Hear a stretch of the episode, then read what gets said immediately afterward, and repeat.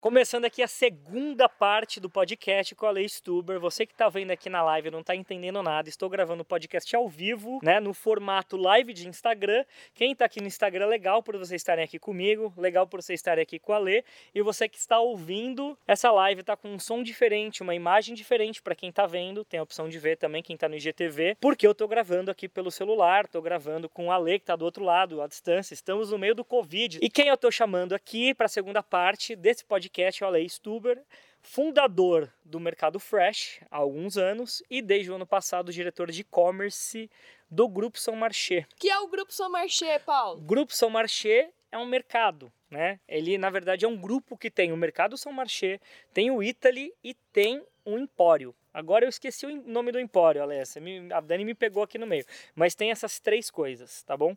Tem essas três frentes de atuação. E a gente estava conversando no último podcast que uma parte é, o Ale ele sentiu, o grupo sentiu os dois efeitos da crise. Um efeito devastador para os restaurantes do Italy, né? Foi lá para baixo tudo. E um efeito de estar no lugar certo na hora certa, no meio de uma crise, que é do mercado, que é a indústria que mais tem crescido, né? Não sei se é a que mais tem crescido, mas é uma das indústrias que tem brilhado no meio dessa crise. Afinal, tá todo mundo em casa, só que todo mundo continua precisando de coisas básicas do dia a dia, de coisa para lavar roupa, a comida a, a indulgência, exatamente, a fazer as receitas do bigode. É o Empório Santa Maria. Empório Santa Maria, exatamente. E quem quiser, manda pergunta aqui direto aqui que eu tô printando e vou colocar as perguntas aqui sobre este assunto que o Paulo e o Ale sobre estão falando, este assunto.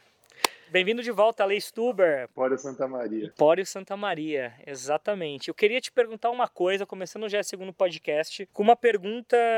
Eu, você é programador também, né? Eu, eu não era programador, sou formado em administração, mas quando eu comecei o Mercado Fresh lá atrás, entre as dificuldades, aprendi a programar na época, imagina, eu comecei o Mercado Fresh com a grana que eu tinha do mercado financeiro na época. Eu contratei um programador, paguei uma fortuna, ele fez um software que ficou uma merda, o site era lento, demorar para carregar e não tinha, não tinha mais dinheiro, eu precisava conseguir resolver isso e daí eu fui aprender a programar e as primeiras versões dos dois sistemas que a gente tem, que é o site, que a gente chama, que a gente fala que é a loja, que é, é a nossa parte do site, que é o que vocês veem, e a maior parte do nosso código não está no site, está no WMS, que é o nosso tema de separar produto em loja, empacotar, que comanda tudo isso para a gente fazer dezenas de milhares de pedidos todos os meses e conseguir gerenciar tudo isso e fazer tudo isso certo. Uma coisa legal aqui para todo mundo que está online é quando eu aprendi isso, você não precisa gastar dinheiro, você não precisa fazer nada. Na época eu peguei curso de, da faculdade de engenharia de Stanford, que você tem de graça na internet, você consegue,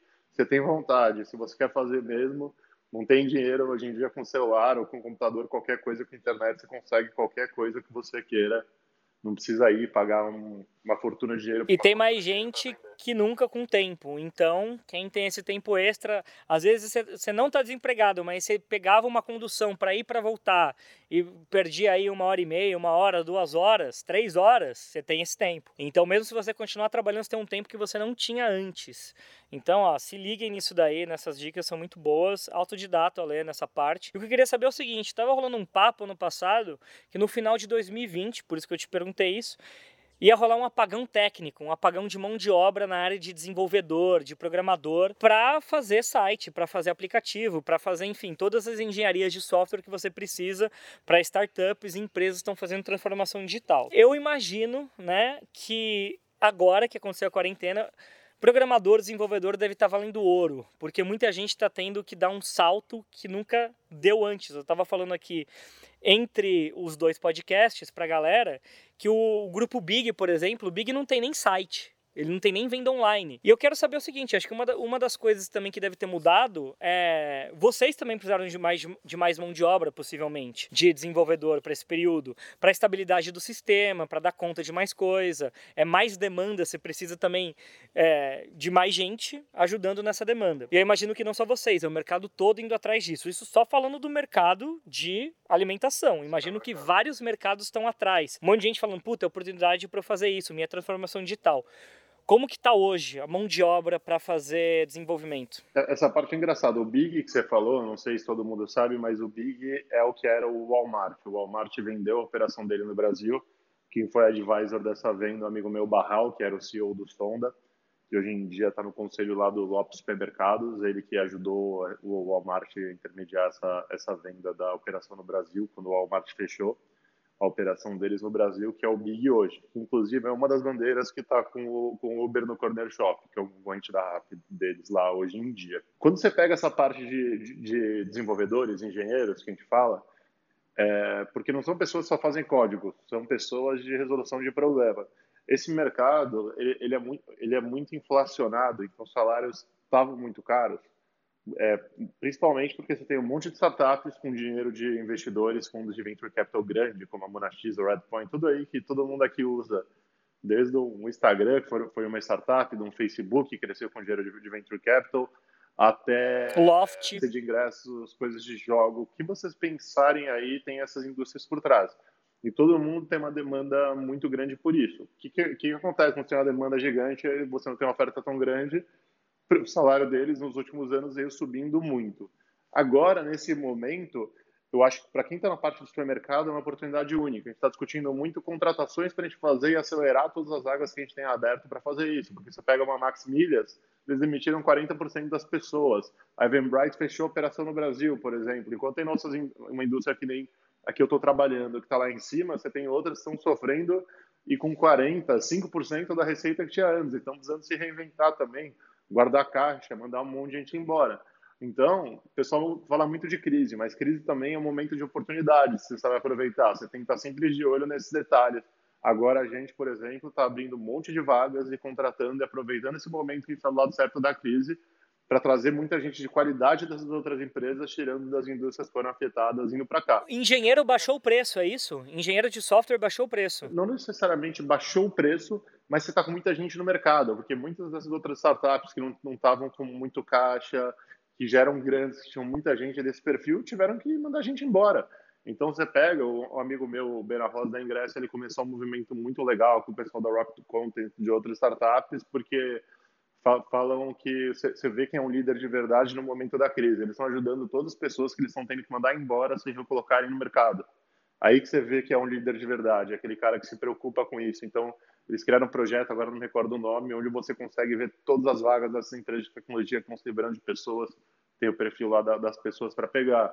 E isso acho que é muito legal, que mostra um pouco dessa nova geração de líderes que é que a gente estava falando antes, é molecada, que o pessoal acha que é molecada, mas não é molecada, é um pessoal que está aí há uma década nessas empresas, tocando, fazendo. Você conheceu Exatamente, alguns, eu, eu, até, eu até vou contextualizar. até vou contextualizar aqui, porque é o seguinte: quem trabalha com internet, seja conteúdo ou negócios, a gente já está com 30 anos, 20 muitos, alguns, outros indo para os 40.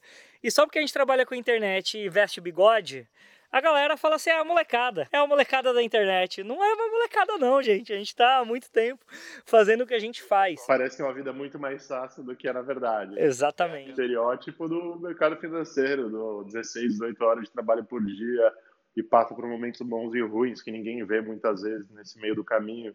Acho que quando a gente se conheceu lá, né, Paulo, no, no WPP Stream, naquele evento lá, você conheceu bastante gente de internet também assim como eu outros, e apesar de todo mundo estar com seus 30 e poucos anos ali, todo mundo tem mais de 6, 7 anos de empresa eh, antes de, de chegar nisso, fazendo Sim. e quebrando muito a cabeça para fazer. Mas como a maior parte das indústrias agora tem uma demanda menor e tem muita gente no mercado, porque as empresas estão tendo que, infelizmente, demitir pessoas, a maior parte das empresas, para quem está no momento bom e com caixa, que nem a gente, é o momento que você consegue pegar o principal ativo, porque o principal ativo, a empresa é feita de duas coisas, pessoas e processos é, parece simples, mas difícil de fazer na prática. Então você pega Sim, essas empresas que investiram nesses profissionais por muitos anos e hoje em dia tem que demitir profissionais bons porque não tem caixa para ficar com todo mundo, porque a receita do cara caiu para menos da metade do que era, caiu para um décimo do que era. Ele não tem como continuar com aquele time de centenas ou milhares de engenheiros. Tem que mandar metade ou mais desse quadro embora para poder passar pela crise. Então, nesse momento, para a gente é ir atrás das pessoas, o que faz que, no mínimo, os salários parem de subir. E eu acho que como isso é muito recente, ainda não teve um efeito tão grande nos salários.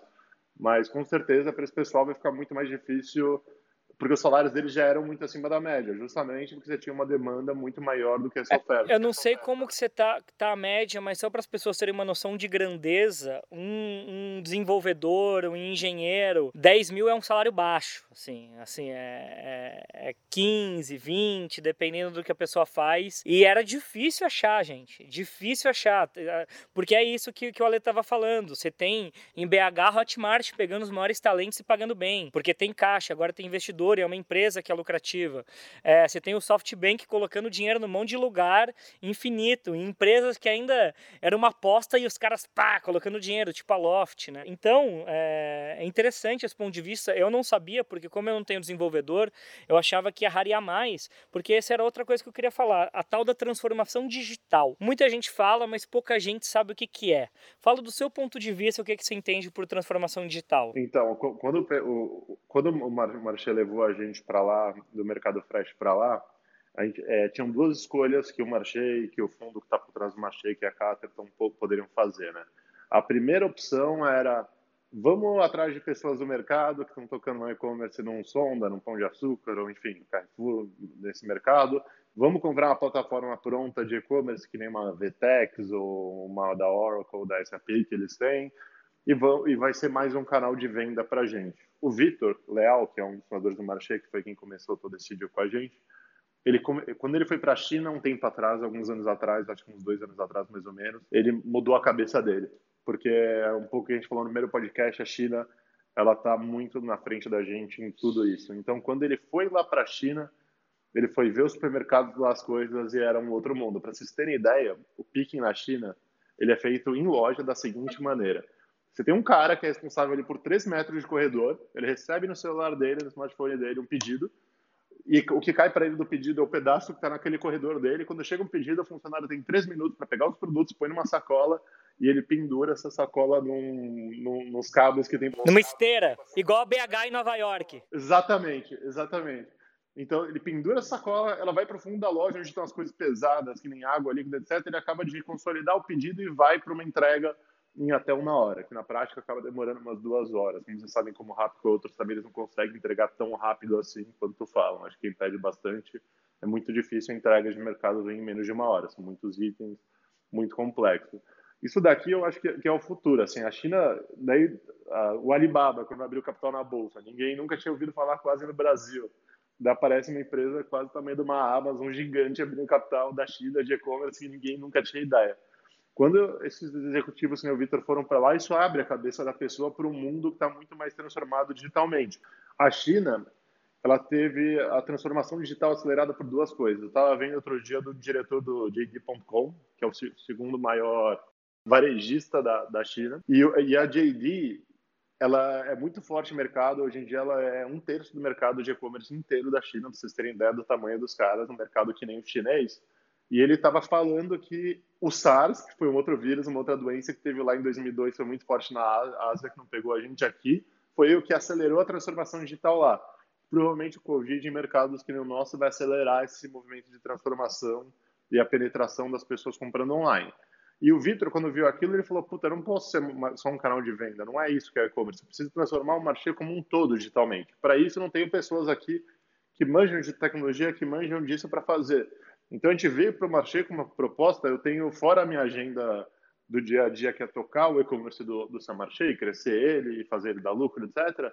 Uma outra agenda principal minha é como é que eu e o, e o Carlos Leite, que era meu sócio no Mercado Fresh, como é que a gente pega esse nosso conhecimento que a gente veio do, do mundo de startup e de outras coisas e traz isso para o negócio para transformar digitalmente o Marché como um todo.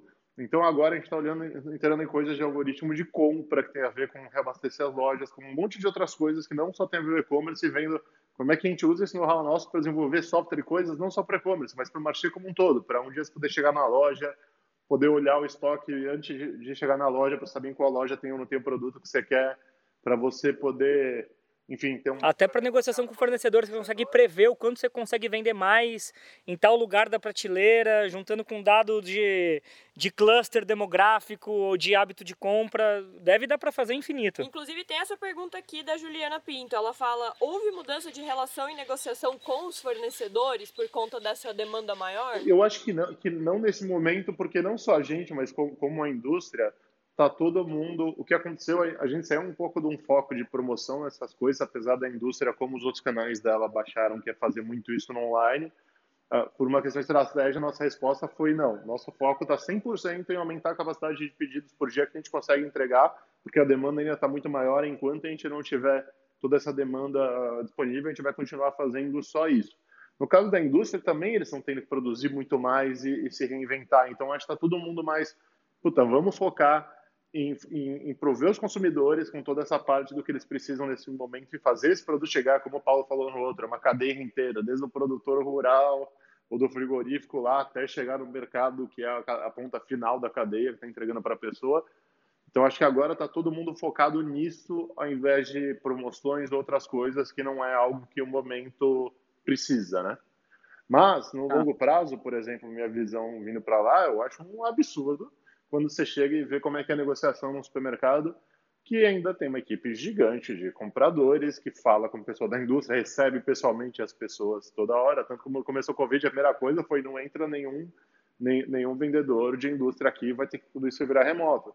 Então, essas mudanças eu acho que vão acelerar muito mais, porque você tem, você tem equipes gigantes dos dois lados, como da indústria, como como do lado dos, dos, dos varejistas, só para negociar esses preços, quantidades para pedidos, ficar resolvendo situações que com certeza em alguns anos vai ser totalmente digital essa interação entre um pedido e uma negócio. Vão sumir as salinhas de fornecedor de reunião do Carrefour. Quem já foi lá sabe do que eu estou falando. Mas isso é muito interessante que você falou, porque tem a ver com transformação digital também, essa parte de negociação com, com o fornecedor no futuro próximo que você está falando.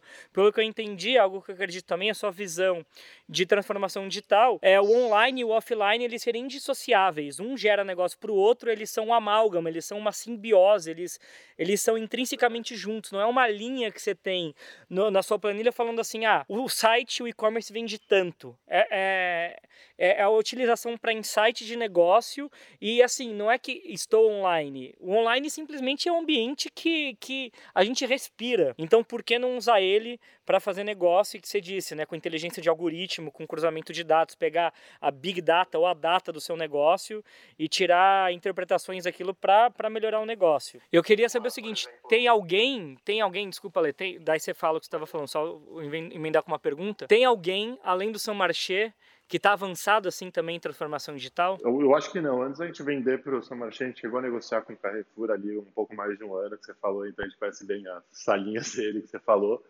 É, mas o problema dessas empresas normalmente é que eles não têm o know-how, essas pessoas, e não é só uma pessoa fazendo software, é muito mais que isso. São engenheiros que vão resolver problemas e conhecer esse problema como um todo. Então, eu acho que no caso o Marché, quando, quando comprou a gente, puxando um pouco a de meu lado, mas acertou porque ele trouxe um skill set com pessoas que tinham conhecimento que, que eles não têm lá. Enquanto eles têm conhecimentos que a gente não tinha, que eu tento aprender lá todo dia, que é como comprar produto, montar um mix de produto, uma loja física, escolher um ponto de uma coisa nova, que eram coisas que também a gente não sabia. Então deu uma mistura muito boa e que o resultado é muito melhor. E a transformação digital vem em tudo. Por exemplo, hoje no seu marché, é, você é um funcionário novo que a gente contrata, ele não precisa mais assinar a carteira de trabalho dele presencialmente, ele assina digitalmente. Então, a transformação digital ela vem na empresa como um todo. Como é que você traz ferramentas e outras coisas e sai daquela cultura para algo que vai transformar a empresa como um todo. Muito do software, às vezes, é para melhorar internamente. Por exemplo, todo mundo sabe de usar um Zendesk para atender o cliente, por exemplo. Mas está vendo lá de implementar o Zendesk para atender os tickets dos próprios funcionários para ter ido marché, para organizar esse fluxo, entendeu? Então ele vem não só na parte externa, mas como na interna. A transformação digital é como uhum. mudar tudo isso. Quando você fala, por exemplo, é, o online está intrínseco na gente, está no dia a dia, tem uma coisa que é, por que, que você, a Dani e o pessoal hoje em dia, por exemplo, a gente estava lá discutindo, acho que um tempo atrás a gente falou de um go-to-market do, do, do marché, mas por que, que a gente vai atrás de influenciadores hoje em dia para pegar? Porque antigamente, é a indústria de advertising, antigamente ela está onde está a atenção do consumidor, antigamente a pessoa, a atenção dela estava na TV e no jornal impresso físico. Hoje em dia, nossa atenção está aqui, na, na tela do celular, que é onde a gente está. Então, os negócios mudam, a comunicação muda. Então, ao invés de mandar uma. Não existe mais mandar uma mala direta que não vai dar resultado para a pessoa, mas você vai, vai fazer um chatbot no WhatsApp, você vai fazer enfim, propagandas em mídias digitais ou coisas. Os princípios não mudam. O que era marketing antes não deixa de ser marketing agora, mas os canais ou como as pessoas estão mudam. Sim. E hoje em dia, se você não está nesse digital, você vai morrer. É só uma questão de tempo, não tem outra solução. O Felipe de Figueiredo pergunta o seguinte: Ale, uma coisa comum no mercado físico é o fornecedor pagar pelo local melhor na prateleira. Como isso vai funcionar no digital? Ah, isso, isso é bem legal. Porque eu, acho que o Paulo sabe o que a gente fez ano passado. Né? Sim. Desde a época do, do mercado fresh, a gente tinha uma ideia de criar um produto legal para a indústria, não só baseado em venda de espaço no site, uma venda no espaço na homepage, mas de vender dados. É aquela parte data, data is the new gold, tipo, que os dados têm muito valor. E quando a gente lançou o Marché em, em novembro para São Paulo todo, que a gente lançou em agosto do ano passado, uma região limitada, que nem era do Mercado Fresh, em novembro a gente fez o lançamento para toda a cidade de São Paulo, mais Barueri, mais Osasco, que é onde a gente entrega hoje, né? A gente pegou esse produto e, e, e, e lançou esse produto com a indústria, foi um sucesso a primeira versão e agora, provavelmente mês que vem, meio de maio até o meio de junho, a gente vai estar vendendo o pacote do Q3 para os anunciantes da indústria. Mas, então, o que, que a gente fez que é bem legal? A gente pegou todo o espaço do site, entrar no site marchi.com.br, você vai ver várias categorias que tem no computador, dois produtos em destaque, e no celular um só, que é o melhor compra da categoria. O anunciante, a indústria que compra um, um espaço daquele durante o período de um trimestre, ele tem acesso não só a esse produto em destaque lá, mas relatórios de toda a venda da categoria, quanto do market share da categoria que ele está. Ele tem uma série de dados. Ele é o único cara da indústria que vai ter os dados daquele mercado. Uma outra parte, a gente tem cinco vitrines no site que tem destaque. Você entra lá, a gente está com a Ambev, com Sadia, é, Galo e mais duas que eu lembro agora, que tem uma vitrine, que é uma área de destaque para eles. A, a, Vigor é uma delas, tem vitrine. Então, por exemplo, a Vigor, ela fez lá no nosso amigo do Pyong, na saída dele do BBB, a Vigor estava anunciando no dia, ela gerou, mandou todo o tráfego deles para o nosso site, para a vitrine deles, que virou um canal de marketing onde você pode ver o produto e comprar também, que é algo muito legal. você tem acesso a todo o reporte daquilo lá. Então, essa é uma outra parte do produto. A gente tem algo no site que a gente chama de Minha Loja, que é assim, quando você é um cliente, você todos os produtos que já comprou na história do Marché estão nessa página e você consegue fazer uma compra de 800 reais em menos de 5 minutos, que a gente acha que é algo muito essencial para a experiência de compra online. Ali tem produtos de recomendação que os fornecedores também compram que aparecem em destaque em primeiro. Ainda mais mercado, né? Você fez uma lista uma vez, você não quer ficar de saco cheio, se quiser pegar o detalhe de cada coisa. É melhor você subtrair, adicionar uma coisa ou outra do que refazer tudo. Né? Não, e daí você só escolhe a quantidade, você, você nem, nem precisa tirar se não quiser. Tudo que você compra já vai caindo automático nessa parte que a gente chama do Minha Loja. Então, todo esse produto que a gente criou para a indústria também tem espaço na homepage com relatório, mas esse, você entra lá, você vai ver alguns banners, a gente tem seis anunciantes na página principal, mas a gente produtizou isso e agora tem esses pacotes com a, com a indústria numa parte trimestral que a gente acha que é uma fonte de receita muito importante que a gente tem que investir cada vez mais. Assim como no espaço físico, que foi, foi da pergunta, que tem espaço lá, a ideia nossa agora é juntar do on com off, a gente preparou to, toda a tecnologia, então, isso, isso vai, vai parar no Google Data Studio com as tecnologias certas do relatório do online e agora é juntar tudo isso do online do offline e tudo virar um pacote único que você não tem mais. Você não tem dois clientes, um do online e do offline. É o mesmo cliente em dois lugares. É o mesmo cliente em vários canais, né?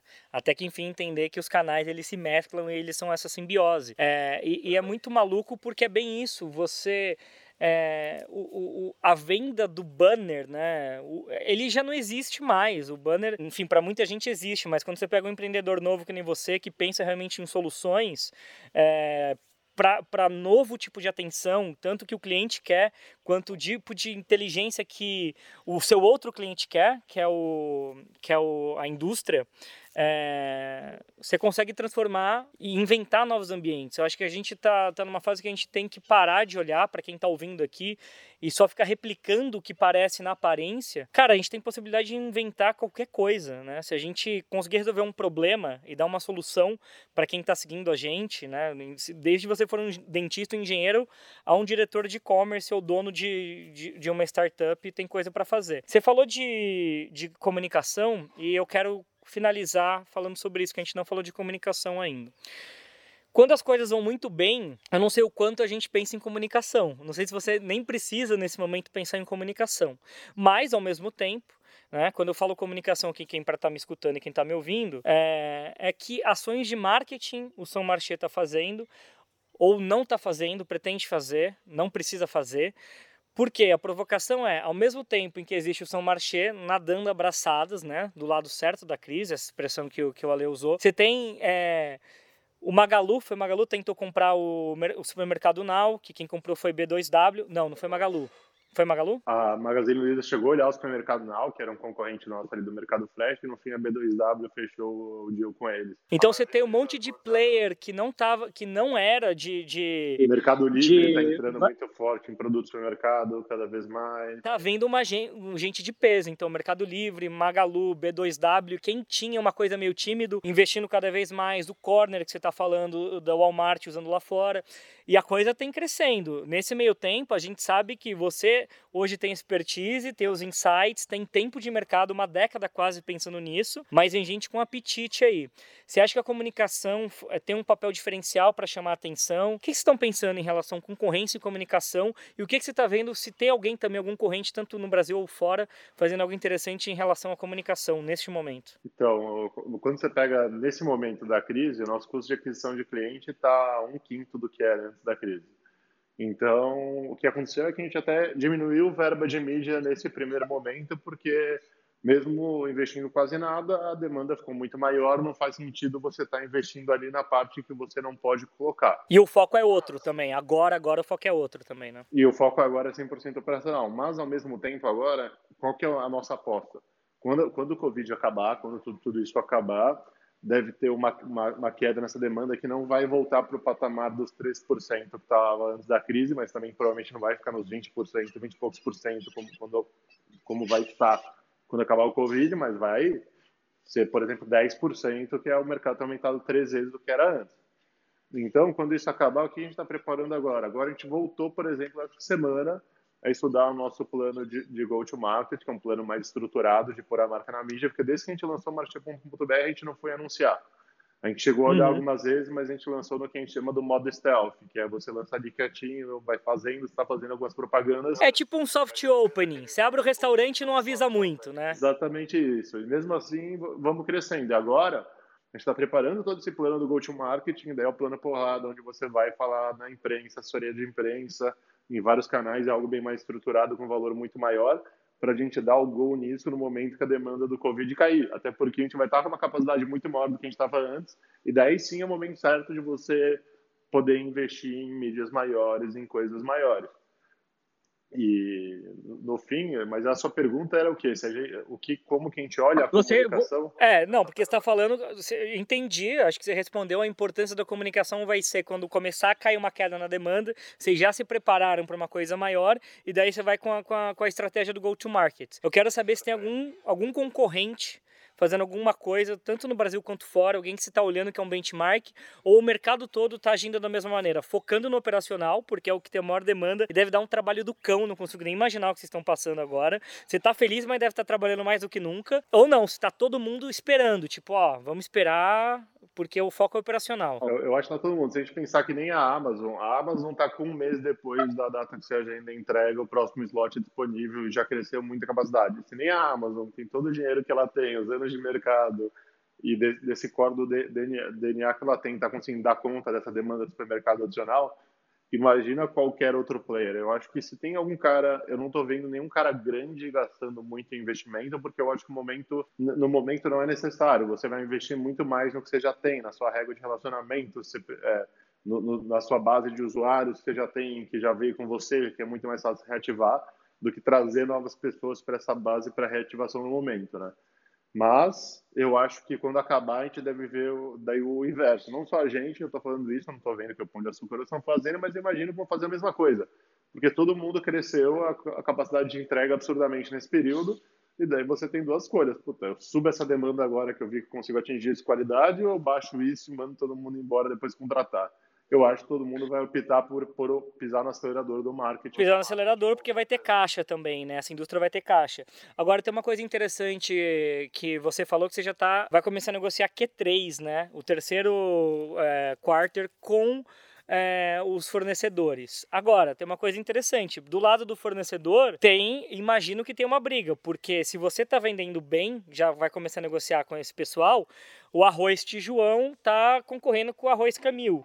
E, eu não sei se todos estão vendendo muito. Você está vendo pelo lado do fornecedor uma briga de querer aparecer mais, menos, ou tá todo mundo feliz? Eu estou recebendo três, quatro contatos de indústria que não fechou antes, querendo fechar agora com a gente. Fala, não, agora é só no, no, no Q3 o próximo. Então, a nossa ideia foi mesmo produtizar para não ficar uma zona, para virar uma área estruturada, etc. Né? E o que a gente viu com esse pessoal dessa parte do produto, por exemplo, quem tem o melhor compra da categoria tem um market share absurdo em relação a todos os outros produtos que aparecem, produto que abrem destaque. Então, acho que agora justamente vai entrar uma, uma briga que, do nosso lado, o jeito que estruturou o produto é bom, que é a gente consegue, a gente consegue fazer um, digamos, um mini leilão nesse produto, categorias que nem essas que vendem muito e que, que esse destaque é, dá valor, a gente pode cobrar um preço bem mais alto do que a gente cobrou no nosso lançamento, quando a gente não tinha receita ali e vendeu tudo para eles. Né? A gente já vendeu por alguns milhões no, de valor total no, no ano passado, mesmo sem receita, porque foi pré-launch essa negociação.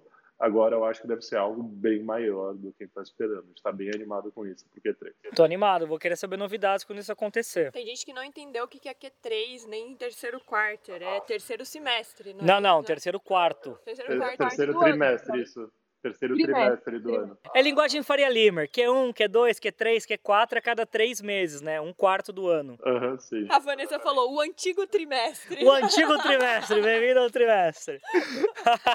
Exatamente. Eu tinha uma coisa interessante para perguntar que me fugiu. É, isso acontece. Italy, que a Juliana perguntou. Pergunta aí. Que, bom, se a gente considerar que esse é o ano 1 um da quarentena, rindo de desespero aqui, né? Ano 1. Um. Tem gente que tá considerando que é o ano 1 um da quarentena. Daí, você tá indo muito bem, vocês aí do grupo, né, estão indo muito bem no San Marché. Mas o Italy, como você falou, teve seus problemas aí, porque os teve que fechar os restaurantes e tal. Aí ela pergunta se vocês pensam em novas mecânicas de venda venda dos pratos, planejamento de novos formatos das embalagens ou alguma coisa para reavivar esses restaurantes novamente. Então, a gente já está fazendo, na verdade. O Santa Maria tem, o Santa Maria a gente tem um restaurante com um sushi muito bom, por exemplo, que vende muito. Hoje em dia você consegue fazer drive-thru na loja de Santa Maria, passa lá só para retirar a sua comida, por exemplo, ou a parte de entrega também. A gente colocou ele na RAP, a gente está vendo isso para os restaurantes para fazer no geral eu acho que, como todos os restaurantes do mercado, tem que se reinventar nesse momento e 100% para o canal online. A gente vem fazendo isso de, desde o começo, porque realmente a gente espera que acabe, que acabe, logo, mas a gente não sabe quanto tempo isso vai demorar. E você não pode ficar esperando só isso voltar como todo mundo. A gente acha novas maneiras de vender. E comida, Lê, dentro do, do, do, do mercado mesmo do São Marché, é um, é um lugar que vocês olham, comida eu digo quilo, né? Porque você falou do Whole Foods e agora eu lembrei que, cara, várias vezes quando a gente tá viajando e eu não tô afim de ir num restaurante em LA super caro, o Whole Foods é é impressionante, na verdade é impressionante aquilo, porque é uma comida de muita qualidade, é, é, com preço muito justo e fartura, assim, muita variedade. É quase uma, não sei se pode chamar de rotisserie, não sei tecnicamente como que a galera chama dentro do mercado. E eu sei que o, o São Marché é muito forte na padaria, mas eu não me recordo se vocês têm rotisserie e esse tipo de coisa lá dentro, né, de vender comida. Se tem, é, é, uma, é uma parte que vocês estão pensando em expandir, porque tem muita gente pedindo delivery, né? Não, então, isso daí, o modelo do Samarché, quando, quando o Vitor Bernardo montaram o Samarché, ele foi todo focado nessa parte de perecíveis. O não perecível era auxiliar. Então, é um açougue muito forte no Samarché, uma padaria muito forte, temos rotisserie, coisas prontas, e mais essa parte da FLV e adega. O resto, quando foi montado lá atrás, o não perecível, era algo secundário, que hoje em dia a gente é muito forte também, tem muitos preços bons, desde o papel higiênico, água sanitária, o maciante, tudo que você precisar. Nesse, nesse momento da, da, da crise, a gente teve um pouco de uma mudança de demanda, as pessoas comprando mais não perecíveis do que compravam antes, e, e, até uma quantidade menor dos perecíveis. Mas agora que normalizou, a gente está vendo o resto começar a sair. Então, a gente vende sushi na nossa loja de São Marché, por exemplo. E mesmo sendo comida crua, etc., a gente está vendo as pessoas comprando, isso não, isso não diminuiu e está indo bem. As pessoas estão fazendo isso, eu acho, pegando esse modelo. Vai pegar um pão, um bolo pronto, um salgado, prato pizzas congeladas, coisas para cá. A gente está vendendo bem nessas partes também quem não conhece, vale a pena ir nas nossas lojas e conhecer essa parte. Incrível, quando eu estiver em São Paulo, eu vou pedir o delivery disso. Vocês estão fazendo, eu não sabia. Eu tô indo uma vez por semana. Ale, brigadão por participar. A gente até passou o tempo, porque é, acho que é uma oportunidade única. O Ale aqui na, na posição que ele tá, diretor de e-commerce do Grupo São Marché, porque é realmente a indústria que está do outro lado da crise, né? Como o Ale falou, e é muito, é muito verdade, um monte de gente hoje, né, hoje em dia, é, desesperada, sem saber o que fazer. É, é interessante a gente olhar para um outro lado e falar: opa, tem mercado e tem lugar aqui que, tá, que as coisas estão acontecendo. É isso, contratação acontecendo, expansão, um monte de coisa acontecendo. Convido vocês a conhecerem a experiência online do São Marché. Falei isso no outro podcast falando aqui de novo que é impressionante, não tem nada igual, não conheço nada igual. Você pega os outros mercados, parece que é, é, foi uma criança que fez, assim, comparado com, com o que tem o São Marché, é, é realmente um outro nível de experiência. E Ale, brigadão de novo pela disponibilidade de colocar na roda aqui no fogo, que ele nem ficou sabendo. Eu falei 10 minutos antes, vamos fazer uma live no, no Instagram? O nosso podcast vai ser assim, então brigadão pela disponibilidade, valeu todo mundo que estava ao vivo com a gente até agora. Obrigado, gente, tchau, tchau. Manda um abraço para Dani aí também. Quando vocês vierem para São Paulo, passar aí sem se ver. Tchau, gente. Fechou. Beleza, fechou. Beijão, valeu. Gente, brigadão por vocês ficarem até agora aqui no podcast. Obrigado para quem tá ao vivo na live aqui. Só tô eu porque é um experimental. A gente vai colocar nos próximos a Dani aqui. Vamos ver se ela cabe aqui do meu ladinho, ó. Será talvez. Que eu caibo? Talvez você caiba. Talvez um pergunta, outro pergunta, a gente sai. Todo mundo. Isso aqui também é uma é uma é um estudo ao vivo de como se adaptar tecnicamente e com conteúdo em momentos que já não são mais os mesmos. Já não é mais o mesmo, não dá para fazer lá no estúdio, com gente trabalhando, com microfone é, mega profissional, com os convidados ali fisicamente, então todo mundo tem que se reinventar. Então, essa é uma maneira também de, para quem me acompanha, como eu falo sobre otimização de conteúdo, você ter três conteúdos fazendo um só. Então, você, quem está na live aqui, a, as pessoas que estão na live estão tendo uma experiência diferente das pessoas que vão ouvir no podcast, no Spotify, no Deezer e em outras plataformas, e das pessoas que vão ver a imagem aqui que a gente vai soltar os trechos no IGTV. Obrigado todo mundo. Dando certo isso, vamos editar. É, a ideia é manter isso toda semana, uma ou duas vezes na semana, talvez uma, porque a gente tem bastante coisa para fazer também por aqui, em todas as outras redes. E é legal porque é a primeira vez que a gente vê o feedback aqui, né? O nosso podcast não tem feedback, o nosso podcast está em plataformas em que não tem comunicação. Ah, isso é da hora, porque a galera dupla. vai comentando é. e daí faz diferença. Exato, e era um, um, lugar, né? O nosso podcast é um lugar que ele é muito restrito no sentido do, da temática. Não é nada que a Dani fale nas redes dela, não é nada que eu fale nas minhas redes. Era muita coisa que a gente falava em palestra e internamente com pessoas no mercado, então é legal a gente falar para um público maior, né? Do que o podcast, que apesar de ser muito grande, né, pro nicho que é o nosso podcast, agora vai ter no IGTV e aqui ao vivo. Então, obrigado de novo a vocês. A gente se vê nos stories para quem está aqui no Instagram e a gente se vê no podcast para quem e se ouve no podcast para quem acompanha só o podcast. Então até semana que vem. O Dani aqui estava me falando que o link está na minha bio. Quem nunca ouviu o podcast, clica no link da minha bio que tem vários podcasts, tem mais de 40 lá, divirtam-se. Beijo para vocês. Até mais.